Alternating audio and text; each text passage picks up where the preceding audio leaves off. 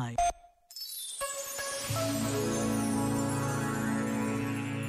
Esperar que outras pessoas ou coisas sejam a causa da nossa alegria é habitualmente sinal de uma futura frustração. Porque a alegria não pode ser uma espera de algo exterior, mas uma conquista. Depende de cada um preparar-se para o ser, mais do que esperar que outros o façam feliz. Aqui não podemos ser espectadores, somos protagonistas. Este momento está disponível em podcast no site e na app da RGF.